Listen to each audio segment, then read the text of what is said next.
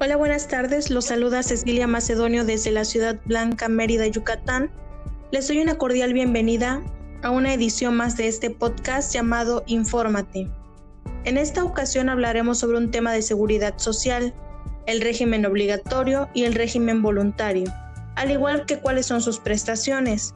Pero antes de comenzar, vamos a darle la bienvenida a nuestra invitada Patricia Paz. Muy buenas tardes, Pati, bienvenida.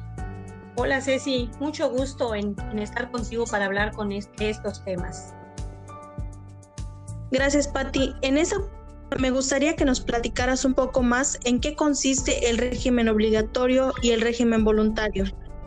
Claro que sí, Ceci. Mira, estos dos regímenes son muy importantes. Vienen de la seguridad social de la cual tenemos derecho. En este caso, los proporciona el Instituto Mexicano del Seguro Social.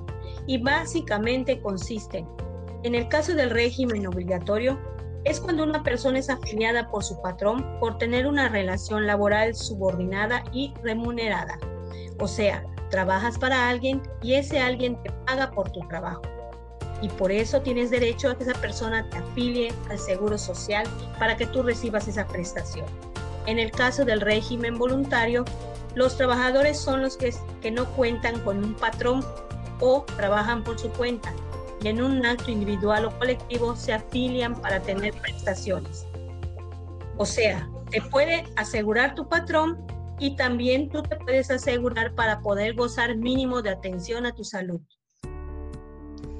Muy bien, tengo entendido que en el caso del régimen obligatorio comprende todos los seguros ofrecidos por el IMSS, el cual el riesgo de trabajo mejor conocido como SRT es cuando el trabajador se accidenta o se enferma en el ejercicio realizando en el trabajo o cuando se traslada de su casa al trabajo o viceversa. Tendrá derecho a asistencia médica, hospitalización, rehabilitación y también gozará de un subsidio equivalente al 100% del salario e incapacidad. Así es, Ceci, muy cierto esto. O sea, el trabajador queda protegido en caso de que tenga algún accidente en su centro laboral fuera de él y dentro. También tenemos el de enfermedades y maternidad, que es, el SEM. En este caso, la asegurada y su bebé tendrán atención hospitalaria. Si ella es la que trabaja, se le dará una incapacidad 42 días antes y 42 días después del nacimiento, o sea, tres meses con sueldo íntegro. Además, se le otorga una canastilla para el bebé y leche en polvo durante seis meses. Eso es de suma importancia, sobre todo para todas aquellas mujeres trabajadoras que pues requieren de un apoyo porque no cuentan con apoyo de algún familiar. Aunque en el caso de la invalidez y vida, en la invalidez el trabajador se encuentra imposibilitado para tener el pago por su trabajo, derivado de accidentes o de enfermedades que no corresponden a, a un accidente de trabajo. Tendrá asistencia médica, farmacéutica y hospitalaria.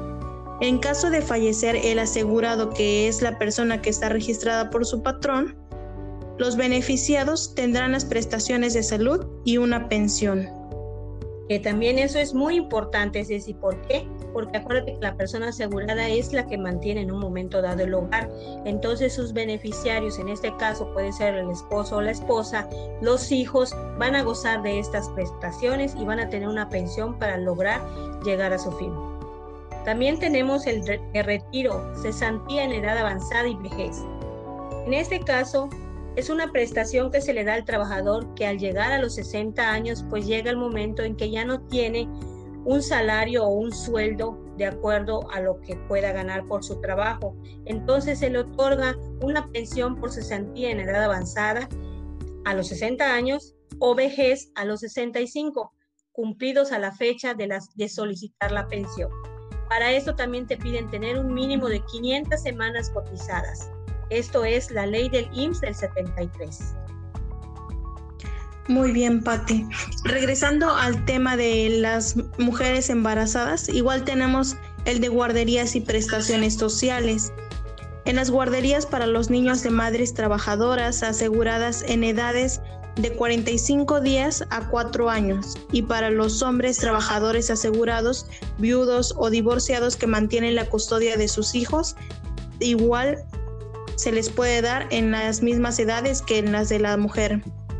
Así es, sí, muy correcto, porque ya ves que a veces hay hombres, hay hombres que se quedan con la custodia de los, de los hijos, entonces es muy importante contar con esa prestación que es el de guarderías para que puedan seguir continuando trabajando ellos tranquilamente porque sus hijos están bien vigilados en una guardería. En el régimen Muy bien, sí es muy importante. En el régimen voluntario, las prestaciones son el seguro de salud para la familia y el seguro facultativo. En el caso del seguro de salud para la familia, se ofrece cobertura a todas las familias que celebran un convenio con el IMSS para el otorgamiento de las prestaciones en especie, que es el seguro de enfermedades y maternidad. En el caso del seguro facultativo, se le otorga a la mayoría de los estudiantes de instituciones públicas de nivel medio y superior que no cuentan con cobertura de ninguna institución de seguridad social. Se les otorga las prestaciones en especie del seguro de enfermedades y maternidad. En conclusión, entonces básicamente estos son los beneficios que proporciona el Instituto Mexicano del Seguro Social a los trabajadores y a las personas que se afilian bajo el régimen obligatorio y voluntario, al igual que las prestaciones que brinda. Esperamos que haya sido de su utilidad y muchas gracias por escucharnos. Los esperamos en un próximo capítulo.